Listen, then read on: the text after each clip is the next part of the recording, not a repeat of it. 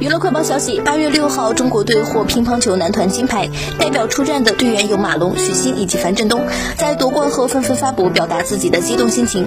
许昕配文写道金牌背后是整个团队的付出换来的结果但我还是想把这块金牌送给我即将来到这个世界的小棉袄。最后许昕问这些天你们笑完了吗？来自人民艺术家的灵魂拷问。队友马龙也写道你永远可以相信中国乒乓球队为热爱不止拼搏国乒必胜。